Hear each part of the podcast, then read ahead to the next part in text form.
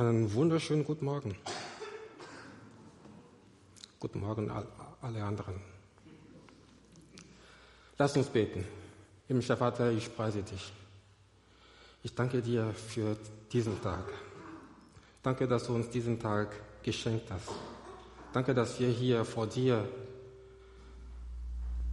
stehen dürfen, dass wir uns hier versammeln dürfen, um dich anzubeten, um dich zu loben, um dich zu preisen, um dir zu danken. Danke für diesen Gottesdienst. Danke nun für dein Wort. Und ich bitte dich, dass du mir deine Vollmacht schenkst, dass du mich erfüllst mit deinem Geist und dass du dein Wort segnest und deine Kinder in Jesu Namen. Amen. Der Text, den wir gerade in der Schriftlesung gehört haben, ist eines der schönsten Gebete und Loblieder des Alten Testaments. David war 30, als er König wurde. Er starb mit 70, also er war 40 Jahre König über Juda und Jerusalem. Schon früh, als er König wurde, wollte er dem Herrn ein Haus bauen. Er wollte einen Tempel bauen. Aber Gott sprach zu ihm, nee, du sollst mir keinen Tempel bauen, denn du bist ein Kriegsmann. Du hast sehr viel Blut vergossen. Dein Sohn soll mir ein Tempel bauen. Dein Sohn Salomo soll mein Haus und meine Vorhöfe bauen. Kurz bevor David starb, setzte er seinen Sohn Salomo als König ein und gab ihm und das ganze Volk Anweisungen für den Bau des Tempels. David hatte schon alles vor, vorbereitet für den Bau des Tempels. Und obwohl er selbst sehr viel schon gegeben hatte, gab er an diesem Tag noch viel mehr.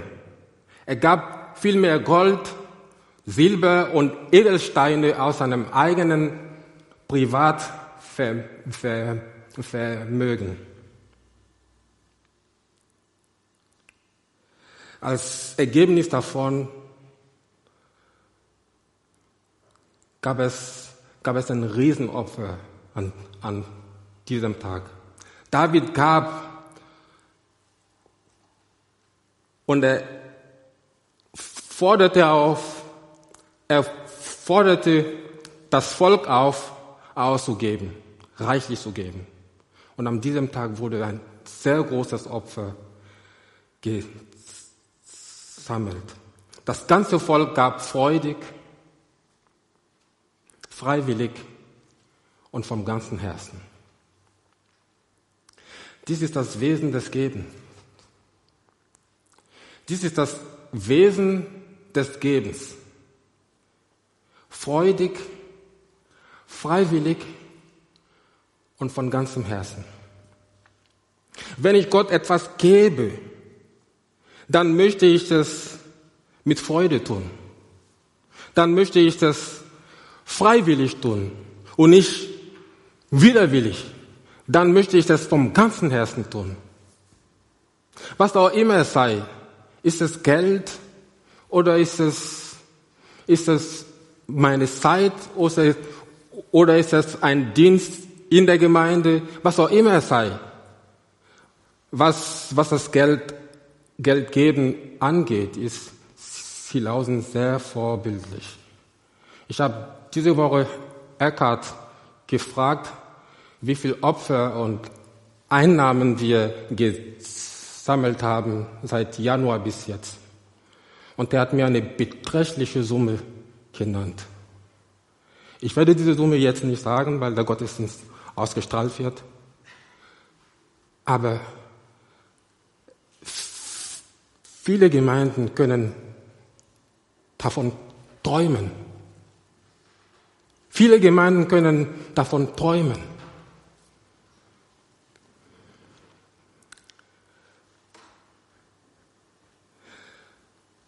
Deswegen möchte ich euch heute Morgen an diesem ganz besonderen Tag ganz herzlich danken, vom ganzen Herzen. Herzlichen Dank für eure Gaben. Was auch immer es ist, ist es Geld oder ist es meine Zeit, die ich ihm zur Verfügung stelle oder ist es ein Dienst in der Gemeinde, tue ich das mit Freude, freiwillig und vom ganzen Herzen? Oder, oder tue ich das widerwillig oder tue ich das aus Pflichtbewusstsein oder tue ich das, weil, weil es kein sonst tut, weil es keiner sonst tut? Gott will von uns keine Almosen, sondern er will bei uns der Erste sein. Und er will von uns das Beste haben. Also was auch immer es sei, Geld oder Zeit, die ich ihm zur Verfügung stelle oder ein Dienst in, in der Gemeinde, das will ich mit Freude tun. Freiwillig und von ganzem Herzen. Die Israeliten gaben mit großer Freude. Sie gaben mit Freude, sie gaben freiwillig und sie gaben von ganzem Herzen. David gab mit Freude, er gab freiwillig und er gab von ganzem Herzen. Im Licht des Neuen Testaments, ha, ich liebe das. Im Licht des Neuen Testaments gibt es einen, gibt es einen, der mehr gab, als David hätte jemals geben können. Es gibt einen, der uns immer noch mehr gibt, als wir jemals was von irgendjemand bekommen können. Unser Herr Jesus Christus. Unser Herr Jesus Christus. Jesus gab sich selbst für uns, für sein Volk. Sein Opfer am Kreuz ist unser Antrieb, ihm das zu geben, was ihm wirklich gebührt. Und wie groß ist seine Freude, wenn wir seine Kinder ihm in dieser Weise freudig, freiwillig und vom ganzen Herzen nachfolgen. Die Großzügigkeit der Gaben des Volkes erfreute das Herz des Königs David so sehr, dass er anfing, Gott zu loben. Mit diesem Lied, mit diesem Gebet, das wir gerade gehört haben. Äh, ich werde das Vers für, Vers für Vers eingehen und im Vers 10 heißt es, und David lobte den Herrn vor der ganzen Gemeinde und sprach, Gelobt seist du, o Herr, du Gott unseres Vaters Israel, von Ewigkeit zu Ewigkeit. Geben erfreut das Herz. Das Volk hat so viel gegeben, dass David so glücklich war. Ja, es gibt nichts Schönes, als Gott zu loben für den, der er ist. Wer ist er denn? David sagt, er ist der Herr und Gott unseres Vaters. Israel, und zwar von Ewigkeit zu Ewigkeit. Von Ewigkeit zu Ewigkeit bleibt er der Herr und Gott unseres Vaters. Israel. Israel steht für Jakob. Ja, Gott selbst benutzte diesen, diesen Ausdruck, als er sich, als er Moses zu den Kindern Israel sandte. Er sagte dort, dort, so sollst du zu den Kindern Israel sagen, der Herr, der Gott eurer Väter, der Gott Abrahams, der Gott Isaaks und der Gott Jakob hat mich zu euch gesandt. Das ist mein Name ewiglich. Ja, das ist der Name, mit dem ihr an mich gedenken sollt von Geschlecht zu Geschlecht. Neuntestamentlich gesehen haben wir Folgendes. Gelobt seist du, o Herr, du Gott und Vater unseres Herrn Jesus Christus. Halleluja. Gelobt seist du, o Herr, du Gott und Vater unseres Herrn Jesus Christus. Ich lade euch heute Morgen an diesem Erntedankfest mit mir in diesem Loblied einzustimmen. Gelobt seist du, o Herr, du Gott und Vater unseres Herrn Jesus Christus, von Ewigkeit zu Ewigkeit. Wollen wir das gemeinsam sagen? Ja? Gelobt seist du, o Herr, du Gott und Vater unseres Herrn Jesus Christus, von Geschlecht zu Geschlecht. Amen. Und warum soll Gott gelobt werden? David gibt uns die Antwort im, im nächsten Vers. Vers 11. Denn hoher ist die Majestät, nee, dein Ho, hoher ist die Majestät und die Gewalt und die Herrlichkeit und der Glanz und der Ruhm. Ja, dein hoher ist die Majestät und die Gewalt und die Herrlichkeit und der Glanz und der Ruhm. Aber sein sein ist auch die Kraft und die Stärke und die Macht und der Dank und, und das Lob und der Reichtum. Denn alles, was im Himmel und auf Erden ist, das ist dein Hoher. Das ist dein. Dein Hoher ist das Reich und du bist als Haupt über alles erhaben. Das erinnert mich an den Schluss des Vaterunsers. Und dein ist das Reich und die Kraft und die Herrlichkeit in Ewigkeit. David preist den Herrn als den, dem alle Ehre gebührt, der über allem steht und als die Quelle allen Reichtums und aller Ehre. Reichtum und Ehre kommen von dir. Du herrschst über alles. In deiner Hand stehen Kraft und Macht. In deiner Hand steht es, alles groß und stark zu machen. Reichtum und Ehre kommen von dir. Reichtum und Ehre kommen von unserem Herrn. Er macht uns reich. Er macht uns reich in allem. Er macht uns reich im Glauben. Er macht uns reich in seiner Hoffnung. Er macht uns reich, reich im, im im Wort. Er macht uns reich in der Erkenntnis. Er macht uns reich in Liebe. Paulus drückt das so aus. Denn ihr kennt ja die Gnade unseres Herrn Jesus Christus, dass er, obwohl er reich war, um euretwillen arm wurde, damit ihr durch seine Armut reich werdet. Reich würdet, steht da. Reichtum und Ehre kommen von unserem Herrn und Gott. Er macht uns in allem reich, aber nicht, nicht nur das, sondern in seiner Hand steht es, alles groß und stark zu machen. Wenn dir die Kräfte schwinden und wenn du mutlos bist, dann, dann, dann kannst, kannst, kannst du darauf vertrauen, dass er dir Kraft schenkt, dass er dich stark macht. Wenn du trauerst, kannst du darauf vertrauen, dass er dir Trost schenkt. Wenn du weinst, kannst du darauf vertrauen, dass er dir die Tränen abwischt. David betet weiter und im nächsten Vers sagt er, sagt er, und nun, und, und unser Gott, wir danken dir und rühmen deinen herrlichen Namen. Im Hebräischen ist dieser Satz eine kontinuierliche Handlung gemeint.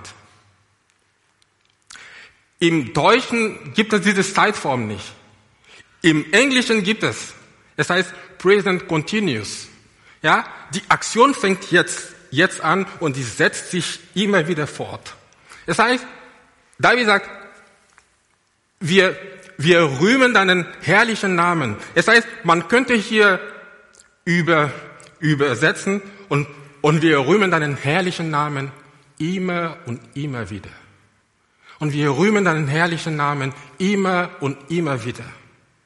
David will damit sagen, Herr, ich kann gar nicht aufhören. Ich kann gar nicht aufhören, dir zu danken und deinen herrlichen Namen zu rühmen. Ich kann gar nicht aufhören, dir zu danken und deinen herrlichen Namen zu rühmen. Und dann habe ich ein bisschen gesucht, was das Wort rühmen heißt. Ähm, ihr seid die Deutschen, ihr kennt das. Ich muss gucken. Und dann Duden sagte mir, rühmen heißt, die Vorzüge einer Person oder einer Sache nachdrücklich, überschwänglich, lobend hervorheben. Das heißt, auf etwas stolz sein, sich glücklich schätzen, etwas von sich behaupten zu können, etwas vorweisen zu können. Und Davids Ruhm war nicht auf seine eigene Person bezogen oder auf seine Erfolge als König oder als Krieger oder dass er ein toller König war, sondern er hob die Vorzüge seines Gottes hervor. Nachdrücklich, überschwänglich, lobend. Versteht ihr das? David war stolz auf Gott. In anderen Worten, David war stolz auf Gott. Er schätzte sich glücklich, so einen tollen Gott zu haben. Wir, wir heben ihm immer wieder vor, wie toll unsere Gemeinde ist. Ja, das ist schön, das ist auch gut. Aber vielmehr sollten wir, wir, wir hervorheben, wie toll unser Gott ist. Wir haben einen wirklich tollen Gott. Nicht, nicht wahr, Almut? Wir haben einen richtig tollen Gott. Also ich bin, ich schätze mich glücklich, so einen tollen Gott zu haben. So einen tollen Gott und Vater zu haben. Wow. Wir haben echt einen tollen Gott. Und ich bin stolz, zu diesem Gott zu gehören. David sagt, unser Gott, wir danken dir und rühmen deinen herrlichen Namen. Immer und immer wieder. Immer und immer wieder. Wir können gar nicht damit aufhören. Und im, und im Psalm 34 sagt er etwas Ähnliches. Er sagt, ich will dich preisen alle Zeit. Und dein, dein Lob soll immer so in meinem Mund sein. Ja? Solche Worte kann nur derjenige sagen, der weiß, was Gott für ihn getan hat und der weiß, wer Gott für ihn ist. Ja, wie, wie, die Art und Weise, wie Gott dich gerettet hat, so wirst du ihn loben und danken. Die Art und Weise, wie er dich aus dem Dreck gezogen hat, so wirst du ihn loben danken. Die Art und Weise, wie er dir vergeben hat, so wirst du ihn loben danken. Die Art und Weise, wie er dich geheilt hat, so wirst du ihn loben danken. Die Art und Weise, wie er dich, dich, dich versorgt hat, so wirst du ihn loben danken. David ist für uns ein wunderbares Vorbild in dieser Hinsicht. Und im nächsten Vers geht er noch ein Stück weiter und demütigt sich und sein Volk in solch einer Weise, dass er sagt, denn was bin ich und was ist mein Volk, dass wir Kraft haben sollten, in solcher Weise freiwillig zu geben? Ihr habt nicht verstanden. Noch einmal. Passt sehr gut auf, was der David hier sagt. Er sagt, was bin ich und was ist mein Volk, dass wir so freiwillig in solcher Weise geben sollten? Passt sehr gut auf. Er sagt, was bin ich und was ist mein Volk? Normalerweise würde man sagen, wer bin ich und wer ist mein Volk? Ist das nicht so? Weil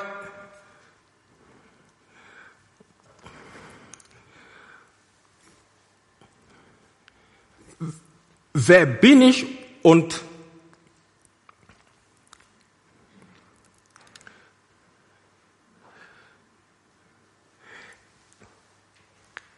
David reduziert sich selber hier auf ein Ding. Versteht ihr das? Er, er reduziert sich selbst und sein Volk auf ein Ding, auf eine Sache. Ja? Wenn man mit wer fragt, wer ist ein, ist ein Interrogativpronomen und wer fragt nach einer oder mehreren Personen. Was dagegen fragt nach etwas, nach einer Sache. Und indem David nicht sagt, wer bin ich und wer ist mein Volk, sondern, sondern was bin ich und was ist mein Volk, reduziert er sich und sein Volk auf eine Sache, auf ein Ding.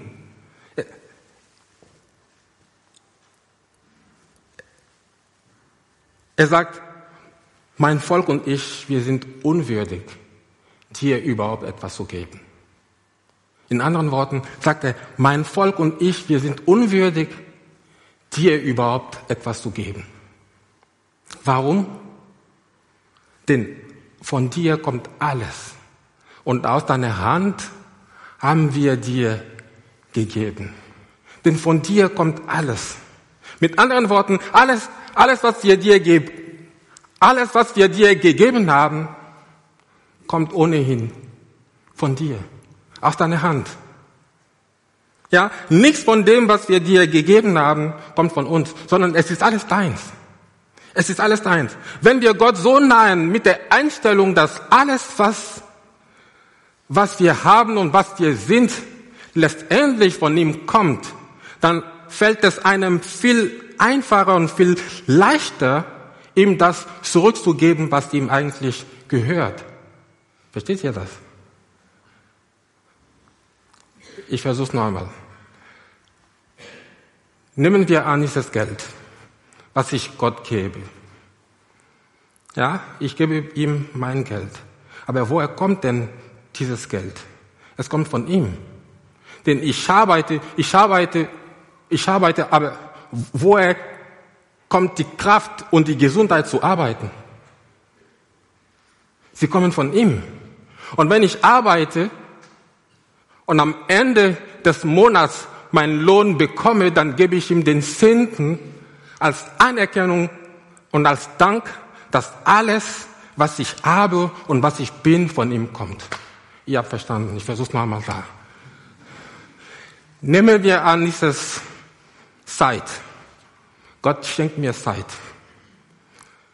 Zeit ist heutzutage etwas Kostbares. Ja, und Gott schenkt uns das Leben. Er schenkt uns somit Zeit. Sehr viel Zeit. 24 Stunden am Tag. Sieben Tage die, die Woche. Zwölf Monate im Jahr. Und Mose sagt, dass, dass unser Leben 70 bis 80 Jahre sind. 70 bis 80 Jahre. Was mache ich mit meiner Zeit? Sehe ich meine Zeit als mein persönliches Eigentum? Will ich ihm einen Teil meiner Zeit widmen? Nehmen wir an, es ist ein Dienst in, in, in der Gemeinde. Jeder von uns ist begabt. Jeder von uns ist einzigartig. Jeder von uns hat eine einzigartige Gabe von Gott bekommen, eine besondere Gabe. Will ich ihm mit den Gaben, die er mir zur Verfügung gestellt hat, es kommen alles von ihm. Will ich ihm dienen mit den Gaben, die er mir zur Verfügung gestellt hat? Wenn ja, dann kann ich mit David sagen, denn von dir kommt alles. Alles heißt wirklich alles. Alles heißt wirklich alles. Denn von dir kommt alles. Und aus deiner eigenen Hand haben wir dir gegeben. Und nun heißt es im Vers 15, denn wir sind fremd, Fremdlinge und Gäste vor dir, wie alle unsere Väter. Unser Leben auf Erden ist wie ein Schatten und bleibt nicht bestehen. Es geht nicht darum, dass wir Gott gegenüber Fremde sind. Vielmehr wird unsere immer unsicher bleibende Stellung auf Erden angesprochen. Und das stimmt, wir sind Fremdlinge auf dieser Erde. Wir sind Reisende, wir sind Gäste auf, auf dieser Erde.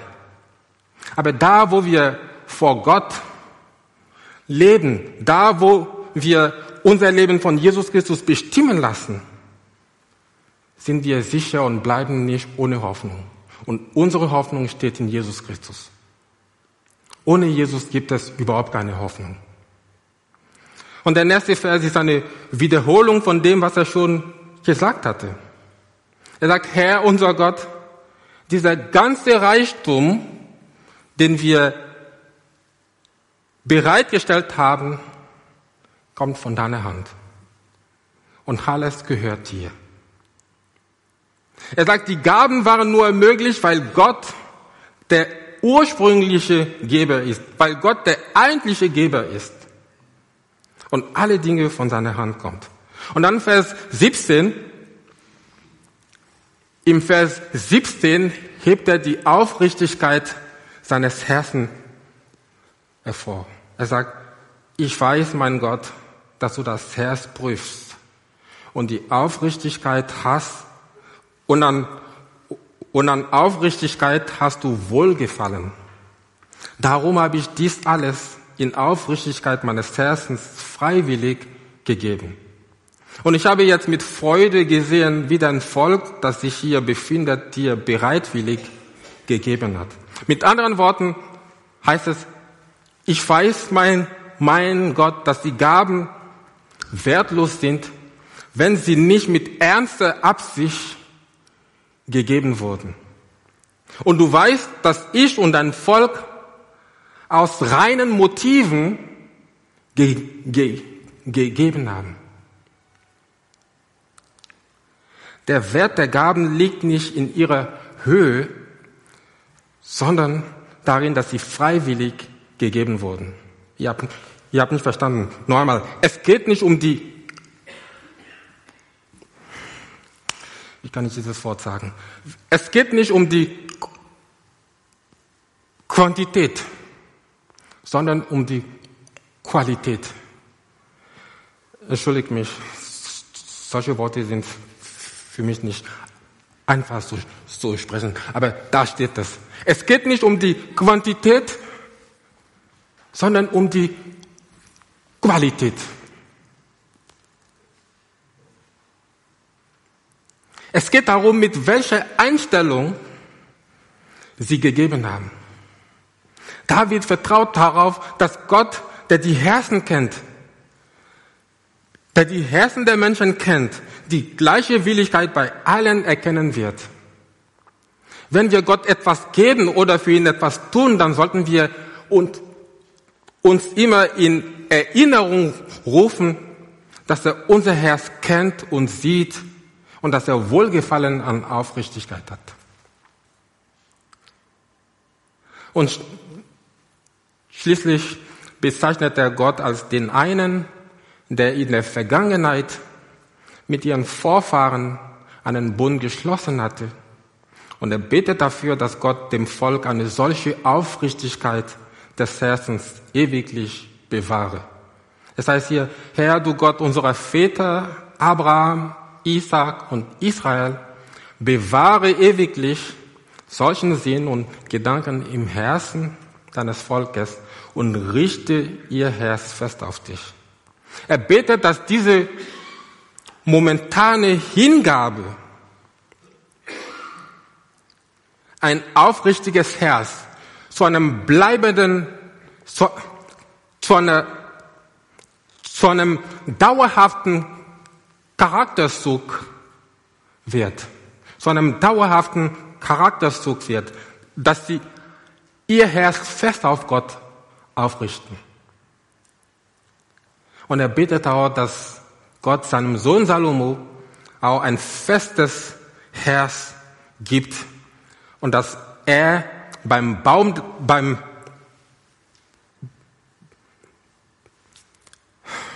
beim Bau des Tempels ein ungeteiltes Herz gibt. Anders ausgedrückt, er bittet dafür, dass das Volk ewiglich Gott treu bleibt. Gott treu bleibt. Und das ist auch mein Gebet und mein Wunsch für jeden Einzelnen von uns. Das ist mein Gebet und mein Wunsch für jeden Einzelnen. Für jeden Einzelnen, der heute zuhört. dass wir Gott treu bleiben. Wir können nicht immer erfolgreich werden, sein. Wir können nicht immer erfolgreich sein, aber treu. Wenn wir wollen, können wir Gott treu sein. Wenn wir wollen, können wir treu sein. David und sein Volk waren Gott treu an diesem Tag, aber es war keine bleibende Sache. Der Sohn Salomo, wir wissen, wie, wie, wie sein Ende war. Aber David blieb treu bis zum Ende. David blieb treu bis zum Ende. Und ich wünsche mir das von Herzen, von jedem von uns und für uns als Gemeinde. Amen.